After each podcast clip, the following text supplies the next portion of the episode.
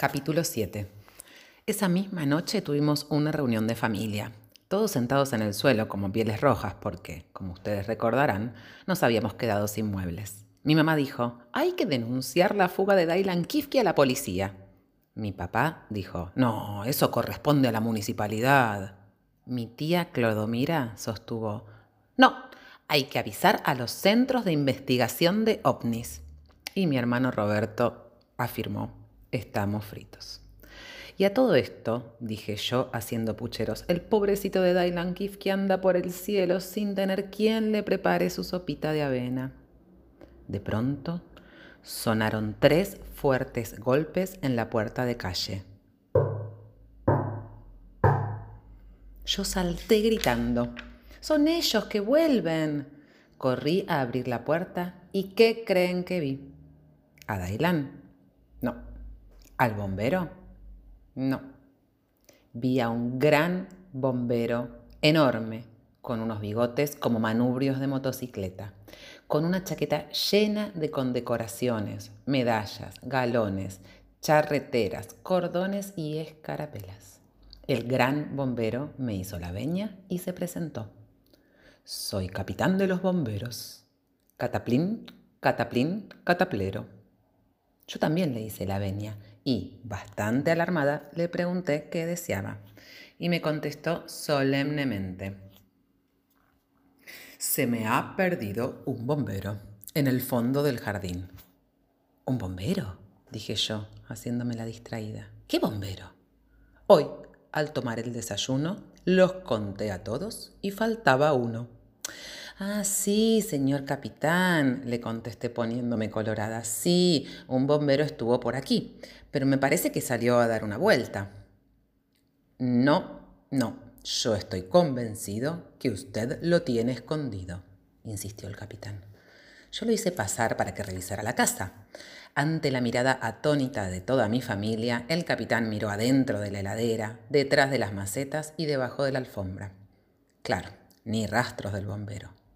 Entonces el capitán me miró arrugando las cejas y dijo, Ahora pongas el sombrero que la llevaré en tranvía hasta la comisaría porque me robó un bombero. ¿Se imaginan qué barbaridad? Presa yo, ladrona yo. Quise protestar, pero me miraba tan fijo que me puse el sombrero sin chistar. Me despedí de mi familia y salí con el capitán que, una vez en la calle, me llevó de la manito hasta la parada del ómnibus. Llegamos por fin a la comisaría y nos atendió un comisario azul que, por suerte, era muy simpático. Yo temblaba de miedo. Bueno, el capitán hizo la denuncia y señalándome con el dedo le contó al comisario que yo le había robado un bombero. Pero no es cierto, señor comisario, protesté yo y nos pusimos a discutir los tres a la vez, los cuatro, mejor dicho, porque había alguien más. Un loro.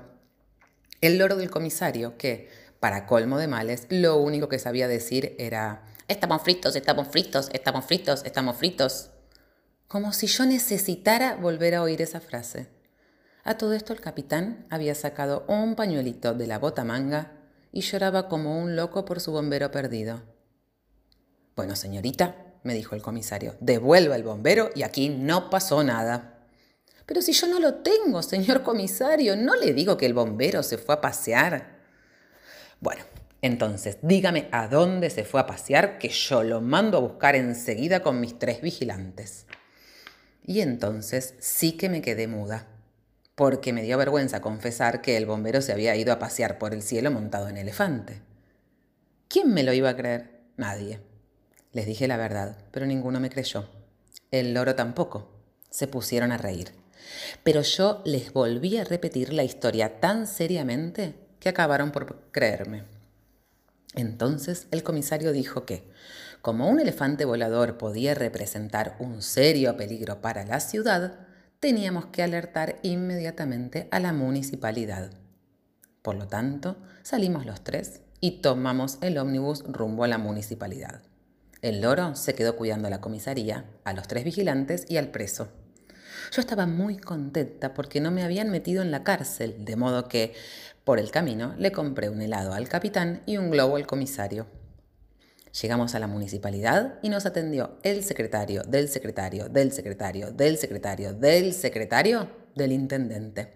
Y muchas horas después nos recibió el intendente en persona, que vestía una preciosa levita verde, una galera de cartón y un enorme reloj de latita sobre la barriga. Nos atendió con mucha amabilidad y nos hizo sentar en tres sillitas de oro. Le contamos toda la historia y el intendente se mostró muy sorprendido y afligido.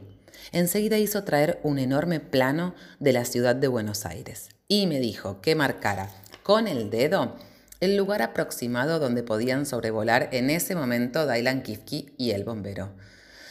Mm, no sé, señor intendente, le contesté, por aquí, o mejor quizás por allá y saqué el dedo del mapa y me limité a señalar el cielo.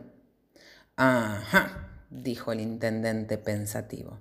Si usted cree que siguen por el cielo y que no han descendido en ninguna calle, parque, plazoleta, paseo público, edificio o avenida de Buenos Aires, vamos a tener que dirigirnos a la Secretaría de Aeronáutica porque el problema no lo puede solucionar la municipalidad.